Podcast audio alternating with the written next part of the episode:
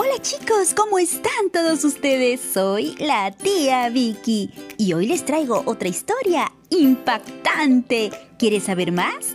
Pues comencemos. Jacob. Después de que Isaac se casara con Rebeca, pasó el tiempo y Rebeca no podía tener hijos, así que Isaac pidió a Dios por ella.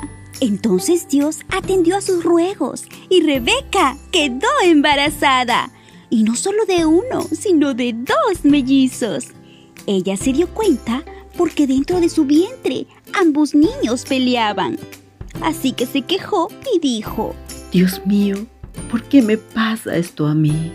Y Dios le respondió, tus hijos representan dos naciones. Son dos pueblos separados desde antes de nacer. Uno de ellos será más fuerte y el otro será más débil, pero el mayor servirá al menor. Cuando llegó el momento del nacimiento, el primero en nacer tenía la piel rojiza y todo el cuerpo cubierto de vellos. Por eso le pusieron por nombre Esaú. Después de Esaú nació su hermano, al que llamaron Jacob porque nació agarrado del talón de Esaú. Isaac tenía 60 años cuando nacieron sus mellizos. Pasó el tiempo y los niños crecieron. Esaú llegó a ser un buen cazador, le encantaba el campo. Por eso Isaac lo quería mucho. Jacob, en cambio, prefería estar en casa. Por eso Rebeca quería más a Jacob que a Esaú. Un día, Jacob estaba preparando un sabroso plato de comida. ¡Mmm, qué rico que olía! En eso llega Esaú del campo con mucha hambre y le dijo, Me estoy muriendo de hambre. Dame ya ese guiso de lentejas que estás cocinando. Por eso a Esaú se le conoce también con el nombre de Edom, que significa rojo. Entonces Jacob le respondió, Dame tus derechos de hijo mayor, y yo con gusto te daré de mi guisado. Te los regalo ahora mismo, pues me estoy muriendo de hambre. Jacob le exigió a Esaú renunciar bajo juramento a sus derechos de hijo mayor, el cual era muy importante en ese tiempo. Esaú se lo juró y Jacob le dio un poco de pan y de guiso de lentejas que había preparado muy sabroso. Esaú comió y bebió. Luego se levantó y se fue sin darle importancia a sus derechos de hijo mayor. Pasaron algunos años e Isaac estaba ya viejito y sus ojos muy gastados. Ya no podía ver. Por eso un día llamó a Esaú, su hijo mayor, y le dijo, Mira hijo, yo ya estoy muy viejo y en cualquier momento me puedo morir.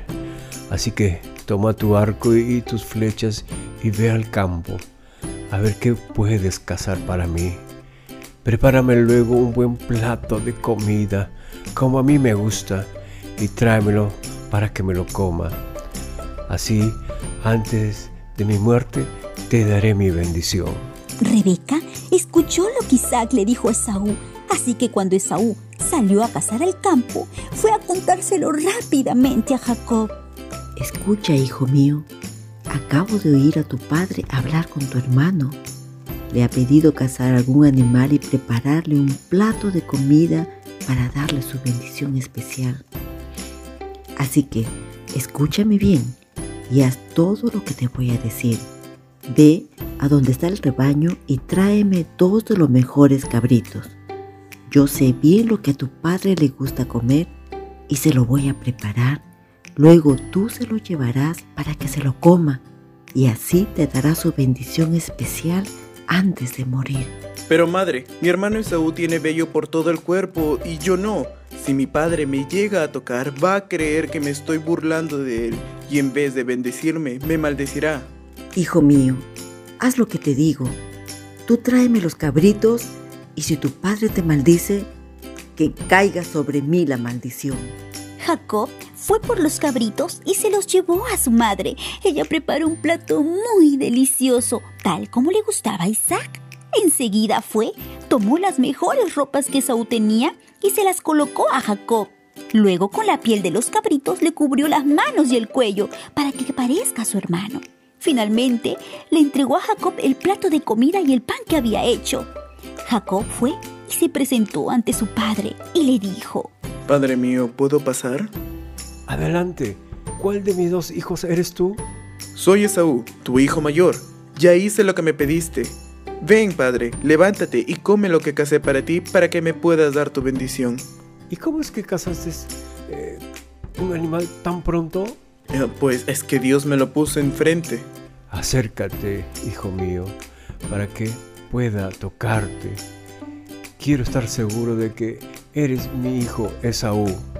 Jacob se acercó a su padre, quien después de tocarlo le preguntó, ¿Eres realmente mi hijo Esaú? Tus brazos son los de Esaú, pero tu voz es la de Jacob. Pero padre, claro que soy Esaú.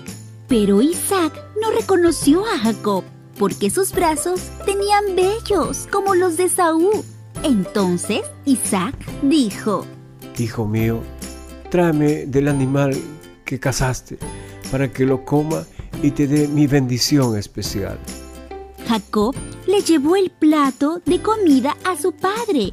Él comió y después le dijo, Ahora, hijo mío, acércate y dame un beso. Jacob se acercó a su padre, le dio un tierno beso y en cuanto Isaac olió sus ropas, pensó que era Esaú y lo bendijo. Cuando Isaac terminó de bendecirlo y Jacob estaba ya por salir de la tienda de su padre, volvió Esaú del campo. También él había preparado un delicioso plato para su padre.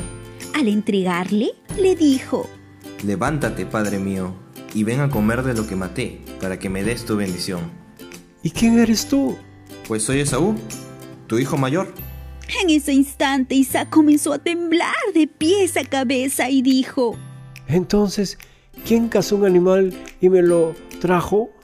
Yo comí de su plato antes de que tú llegaras y yo ya le he bendecido. Esa bendición no se la puedo quitar. Al oír Esaú las palabras de su padre, lloró y lloró a gritos y con gran amargura le dijo a Isaac, Padre mío, bendíceme también a mí. Ya vino tu hermano y me engañó. Por eso le di la bendición que era para ti. Con razón se llama Jacob, pues es un tramposo. Ya van dos veces que me engaña. No solo me ha quitado mis derechos de hijo mayor, sino que ahora me ha dejado sin mi bendición. ¿No puedes bendecirme a mí también? ¿Y qué puedo hacer por ti, hijo mío? Ya lo he nombrado jefe tuyo. Ya he dicho que todos tus parientes estarán a su servicio y le he deseado que tenga mucho trigo y mucho vino. Padre mío, bendíceme también a mí. ¿Acaso tienes solo una bendición? Vivirás lejos de la tierra fértil y lejos de la lluvia del cielo. Defenderás tu vida con el filo de tu espada y estarás al servicio de tu hermano. Pero cuando llegues a ser poderoso, te librarás de su dominio. Esaú odiaba a Jacob por haberle quitado la bendición de su padre y tenía planes de matarlo tan pronto como su padre muriera. Cuando Rebeca se enteró de lo que andaba planeando Esaú, mandó a llamar rápidamente a Jacob y preocupada le dijo, Tu hermano Esaú solo está esperando el momento de matarte. Hazme caso y vete enseguida a la casa de mi hermano Labán, que vive en Arán. Quédate allá con él hasta que a tu hermano se le pase el enojo. Cuando se haya olvidado de lo que le hiciste, yo te avisaré que ya puedes regresar. No quiero perder a mis dos hijos en un solo día. Y Esaú había tomado por esposas a mujeres hititas. Pensando en esto, Rebeca se reunió con Isaac y le dijo, Nuestro hijo Esaú se ha casado con mujeres hititas. No dejemos que Jacob también se case con una mujer de esta tierra. Entonces Isaac mandó a llamar a Jacob y después de bendecirlo, le ordenó, No tomes por esposa a una mujer de esta tierra, mejor vete a la casa de tu abuelo Betuel y cásate con alguna mujer de nuestra parentela. Mi deseo es que el Dios Todopoderoso te bendiga y te dé muchos, muchos hijos. Deseo también que te conviertas en una gran nación. Que Dios te bendiga a ti y a tus descendientes, como bendijo a mi padre Abraham. Así llegarás a ser el dueño de la tierra donde ahora vives como extranjero. Pues Dios se lo dijo a Abraham. Después de esto, Isaac despidió a Jacob. Y este se fue a vivir con la familia de su madre. En medio del viaje cayó la noche y Jacob llegó a cierto lugar. Ya estaba cansado y se quedó allí a descansar. Tomó una de las piedras que allí había y recostó su cabeza sobre ella y se acostó a dormir. Esa noche tuvo un sueño. En ese sueño vio una escalera que llegaba hasta el cielo y por ella subían y bajaban los ángeles de Dios. Y desde arriba, desde muy, muy alto, Dios le decía, Yo soy el Dios de Abraham y de Isaac. A ti y a tus descendientes les daré la tierra donde ahora estás acostado. Tus descendientes serán tan numerosos como el polvo de la tierra, y habitarán todo este gran país. Por ti y por tus descendientes, todos los pueblos de la tierra serán bendecidos. Yo estaré contigo, y no te abandonaré hasta cumplir lo que te he prometido. Te cuidaré por donde quiera que vayas, y te haré volver a esta tierra. Cuando Jacob despertó de su sueño, dijo muy asustado, ¿Pero qué lugar es este? De veras que Dios está aquí y yo no lo sabía. Esta es la casa de Dios, esta es la puerta del cielo. A la mañana siguiente, Jacob se levantó muy temprano. Tomó la piedra que había usado para recostar su cabeza y se la dedicó a Dios, echándole aceite encima. Y aunque al principio la ciudad donde estaba la piedra se llamaba Almendro, Jacob le puso por nombre Betel, que significa casa de Dios. Jacob continuó su viaje y llegó al territorio que está al este de Canaán. En el campo vio un pozo del cual bebía agua el ganado. Junto a ese pozo descansaban tres rebaños de ovejas muy sedientas. El pozo estaba tapado con una enorme piedra y solo se les daba agua a las ovejas cuando todos los pastores habían reunido sus rebaños. Después de eso, volvían a tapar el pozo. Jacob se acercó a los pastores que allí estaban y les preguntó de dónde eran. Cuando le dijeron que eran de Arán, volvió a preguntarles. ¿Ustedes conocen a Labán? Es el nieto de Nahor. Claro que sí lo conocemos. Y dígame, ¿se encontrará bien de salud? Bastante bien. Por cierto, que ahí viene su hija Raquel con sus ovejas. Aún estaban hablando cuando Raquel, que también era pastora, llegó con las ovejas de su padre. Entonces Jacob quitó la piedra del pozo y les dio agua a las ovejas. Luego, Jacob, al ver a Raquel, corrió a darle un beso. La abrazó y se echó a llorar. Después le contó que eran primos porque Labán era hermano de su madre. Al oír esto, Raquel salió corriendo a contárselo a su padre. Cuando Labán supo que Jacob era hijo de su hermana, rápidamente, muy emocionado, salió a encontrarlo y se lo llevó a casa. Allí Jacob le contó todo lo que había pasado. Un mes después de la llegada de Jacob, Labán le dijo, Tú no vas a trabajar gratis para mí, solo porque eres mi sobrino. Dime, ¿cuánto quieres que te pague? Labán tenía dos hijas. La mayor se llamaba Lea y la menor se llamaba Raquel. Lea tenía unos ojos muy bonitos, pero Raquel era de un rostro hermoso. Como Jacob se enamoró de Raquel, le contestó a Labán. Labán, quiero casarme con tu hija menor, Raquel. Si me aceptas, trabajaré por ti siete años. Trato hecho. Es mejor que se case contigo y no con un extraño. Así fue como Jacob trabajó siete años por Raquel. Era tan grande su amor por ella que le parecieron poquitos días. Cuando se cumplieron los siete años y ya era hora de que Jacob y Raquel por fin se casaran, Labán hizo una gran fiesta e invitó a toda la gente del lugar. Pero ¿saben qué pasó? En vez de entregarle a Raquel como lo había prometido, le entregó por esposa a Lea, su hija mayor. Cuando Jacob descubrió esto, le reclamó a Labán diciéndole, ¿Por qué me engañaste? Yo me comprometí a trabajar para casarme con Raquel. Lo siento mucho, Jacob, pero aquí no es costumbre que la hija menor se case antes que la mayor. Pero si te comprometes a trabajar para mí otros siete años, después de una semana podrás casarte con Raquel. Jacob aceptó el trato y una semana después se casó con su amada Raquel. Y Jacob amó más a Raquel que a Lea, aunque tuvo que trabajar para Labán otros siete años más. Tiempo después, Jacob quería volver a su tierra con todo lo que tenía. Entonces Labán hizo un trato con Jacob. Le dijo que no regrese a su tierra y a cambio le daría todas las ovejas y cabras que tengan la piel manchada y todos los corderos que tengan la piel oscura. Y así lo hicieron. Entonces Dios bendijo a Jacob y llegó a ser muy rico, pues los rebaños se hicieron muy grandes y también tuvo muchos criados, camellos y burros. Sin embargo, los hijos de Labán presumían diciendo que Jacob se había hecho rico gracias a su padre. Jacob no le gustó lo que escuchó. También notó que Labán ya no era igual con él, había cambiado. Entonces Dios le dijo, Vuelve a la tierra de tus padres donde vive tu familia, yo te ayudaré en todo. Fue así entonces que un día muy temprano, mientras Labán no estaba en casa, Jacob tomó a sus esposas e hijos y junto a todo lo que tenía decidieron irse a Canaán sin que Labán sepa nada. Pero mientras se alistaban, Raquel en secreto robó los ídolos de su padre sin que Jacob se entere de eso y luego partieron a Canaán. En cuanto Labán supo que Jacob se había ido, salió corriendo a perseguirlo. Lo acompañaron sus parientes. Pero Dios se le apareció en sueños a Labán y le dijo que no le hiciera nada a Jacob, porque él estaba con Jacob.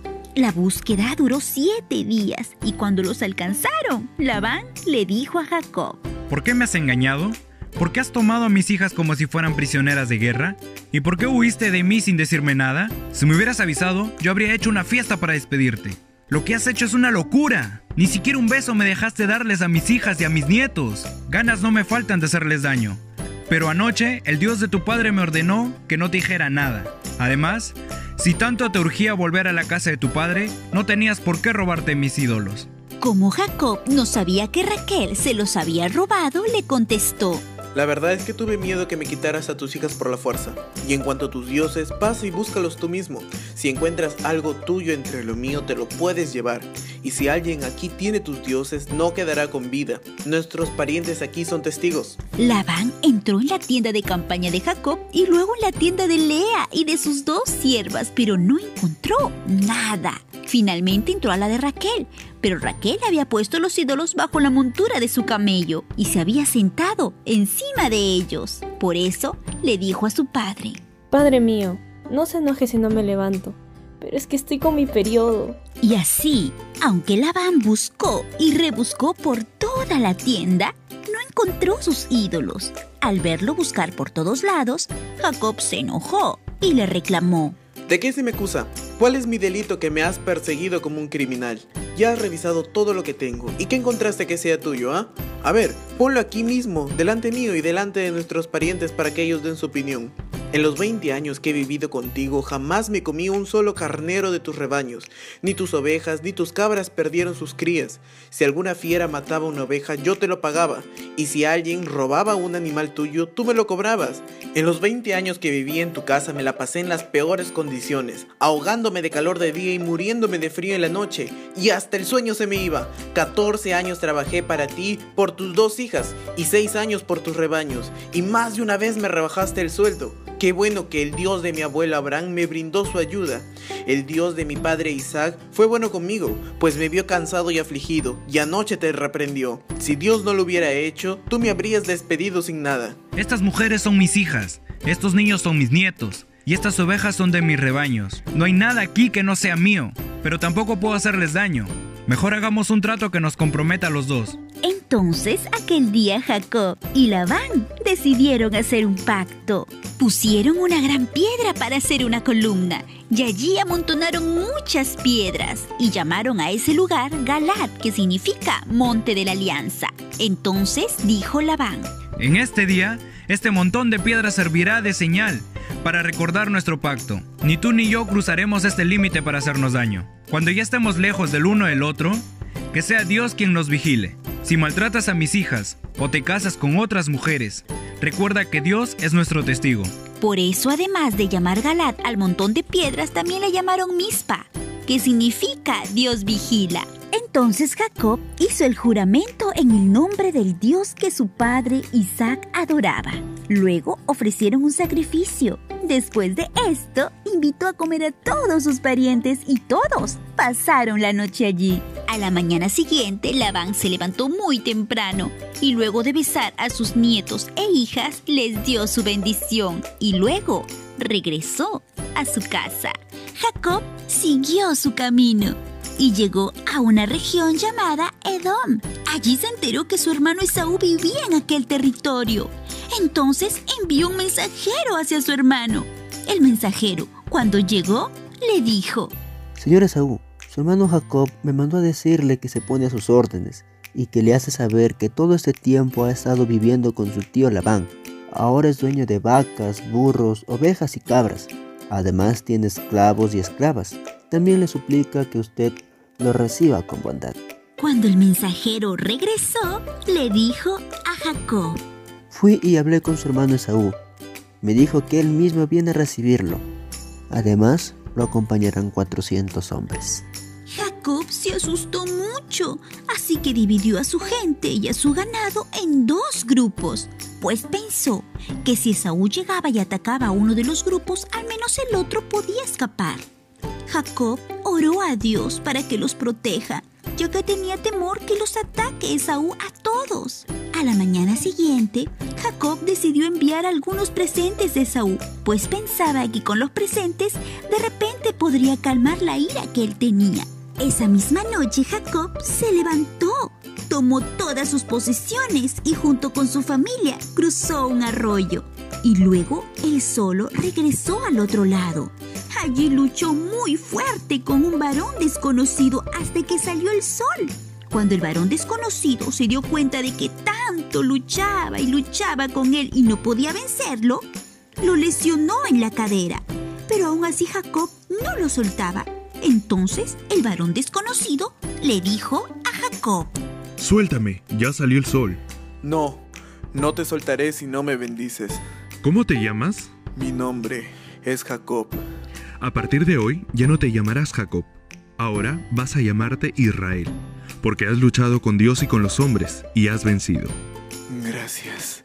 Ahora te toca decirme cómo te llamas. Pues ya deberías saberlo. Después de que el varón desconocido se había ido, Jacob llamó a ese lugar Penuel, que significa rostro de Dios. A la mañana siguiente, cuando el sol salió, Jacob se fue de Penuel, pero se fue cojeando, pues recuerden que el varón desconocido lo había herido en la cadera. En eso de repente, Jacob vio que alguien se acercaba. No podía creerlo. Sí, era Esaú, su hermano, después de mucho tiempo. Él venía junto a 400 hombres. Jacob no aguantó la emoción y corrió a su encuentro. Esaú al ver a su hermano también corrió y ambos se abrazaron. Lloraron mucho de la emoción. Esaú al ver a la familia de Jacob le preguntó, Hermano, ¿quiénes son todas estas personas?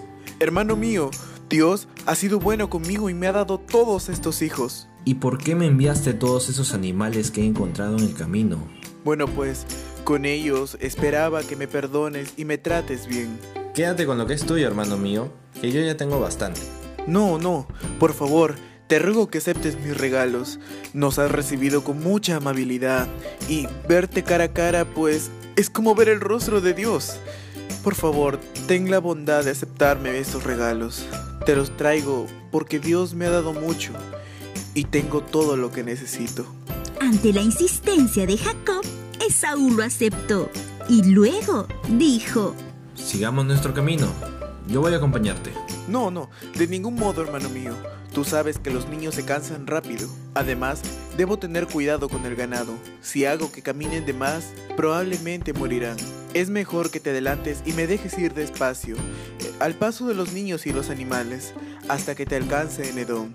Entonces, permíteme dejarte algunos de mis hombres. No, hermano, ¿por qué vas a hacer eso? Ya es bastante con que me hayas recibido bien. Entonces Esaú regresó a Edom. Ese mismo día, Jacob, por su parte, se dirigió a Sucot. Allí construyó su casa y unas cabañas para su ganado. Luego, después de un largo viaje, Jacob llegó sano y salvo a Canaán. Allí compró un terreno que le costó 100 monedas de plata. Y también allí plantó una tienda de campaña y construyó un altar para adorar al Dios que lo había cuidado en sus momentos de angustia. ¿Te gustó esta historia? A mí también. Ahora, no te olvides descargar nuestro cuadernillo de actividades, el cual está disponible en la caja de la descripción. Recuerda seguirnos en nuestras redes sociales, suscríbete y activa la campanita para que no te pierdas ninguno de nuestros videos. Nos vemos en una próxima historia. ¡Hasta pronto!